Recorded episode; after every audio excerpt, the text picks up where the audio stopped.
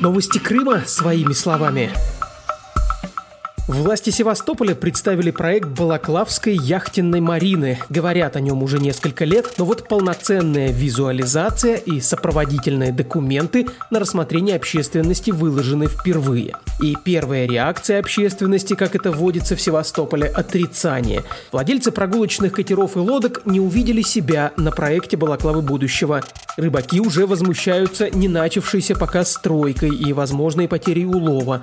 Археологи переживают за историческое достояние, которое, как им кажется, может пострадать. Архитекторы и градозащитники категорически отказываются верить в сохранение памятных мест и колорита тихой балаклавы, если вдруг реконструкция будет. Тем временем оппозиционные политики и профессиональные общественники уже начинают думать, как поднять народный бунт из-за балаклавы и свергнуть очередного губернатора. В общем, все это в Севастополе проходили уже много раз. Писали эту Марину люди, которые не понимают в этом деле ничего.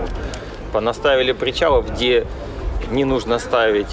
Поэтому ну, это не перспективный проект для нас. В том проекте нарисованы яхты большие. Наши катерочки маленькие, те, в которые Булакава живет, еще царских времен живет – морские прогулки на лодочке для небольшой компании, они могут уйти в прошлое и потерять с Балакава свой такой индивидуальный статус морских прогулок. Будет большой катер какой-нибудь, там загонит там 200 человек на борт. Это не то. Этот проект нацелен на богатых людей. Торговый центр нафига он тут нужен? Приехать отдохнуть, погулять, чем Вон красота какая. Нафиг он нужен тут этот торговый центр, по большому счету. Я, например, если сюда приеду, я не пойду в этот торговый центр что мне там делать? Я могу и там и в Симферополе где-то сходить или в любом другом месте. И так застраивает уже некуда и не поехать, не пойти, не это самое, одни торговые центры. Заводы не запускают, ничего не запускают, а вот только продажа, все, больше ничего нет. Все, как в Украине позакрывали, так обещали открыть, глухо. Кто будет арендовать? Приезжие, лучше бы они рабочие места сделали. Открыли заводы, сделали места. Для рыбаков, конечно, ничего не надо. Для рыбаков бы так бы оставалось бы.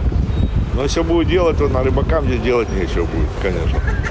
А что в плане там, конечно, мой тут супер, как обещали там, что будет так красиво, так здорово по-европейски, даже лучше, чем в Европе, то, конечно, трудно судить, но для рыбаков, конечно, это будет. Все стройки, все начинания, это всегда для рыбаков хуже. Здесь просто отсюда всех уберут, подставят яхты, поставят забор, и некому здесь, никому не зайти, не порыбачить. Будем все ходить куда? В открытое море больше некуда. Нужно привести все в порядок. Здесь разруха хорошо видна, если честно. Нет, надо оставить исторические объекты обязательно, конечно же. И хотя бы привести в порядок ту архитектуру, которая есть. Уже не говоря о реконструкции глобальной. Вообще красиво. Красиво задумали набережную, красиво будет. Смотря сколько в Средиземном море, допустим, этих э, яхтенных марин, или в Турции, там и дальше, во всей Средиземке, там просто их валом. Я не знаю, нужна ли еще одна, тем более, как пока Крым под санкциями, они же не могут заходить под иностранными флагами, иначе будут там санкции на капитанов, на судовладельцев. Поэтому можно к этому вопросу сдержанно, считаю, относиться, сдержанно. Не рубить с плеча, а семь раз отмерить, один раз отрезать. И сделать просто балаклав нужно центральную часть, конечно, отремонтировать. Допустим, на Назукина и так, ну, набережная Назукина, в общем-то, в общем-то, неплохая. Кроме, конечно, кинотеатра Родина, это ужас какой-то. Это нужно, конечно, сделать в первую очередь. Тогда будет уже набережная хоть на что-то похоже. Все меня устраивает, кроме вот этой остановка. Чтобы такого не было, что летом творится тут. Вот здесь не проехать ни автобусы, ни мы не пройдем. Если уж гордиться чем-то, то гордиться, наверное, тем, что красиво, но не вот так же, как оно стоит в полузапущенном состоянии. Если есть возможность, конечно, нужно все приводить, а уже дальше там решать. Ну да, если есть реконструкция, если есть такие возможности, ну пусть люди, кто этим занимаются, пробиваются, вкладывают деньги, вкладывают, потом получают за это свои инвестиции. Это же не просто так. Я за. Да, если задумываться о туристическом бизнесе, то надо с чего-то начать, привести в порядок минимальные вложения. Будет плюс, но дальше тогда развитие здесь вот мест куча. Разговоры на улицах – это, конечно, хорошо для понимания настроения местных жителей, но власти предложили населению еще и высказать свое мнение официально. На сайте правительства есть специальная форма для высказывания опасений и пожеланий. Так вот, пока этой формой воспользовалось людей ровно ноль.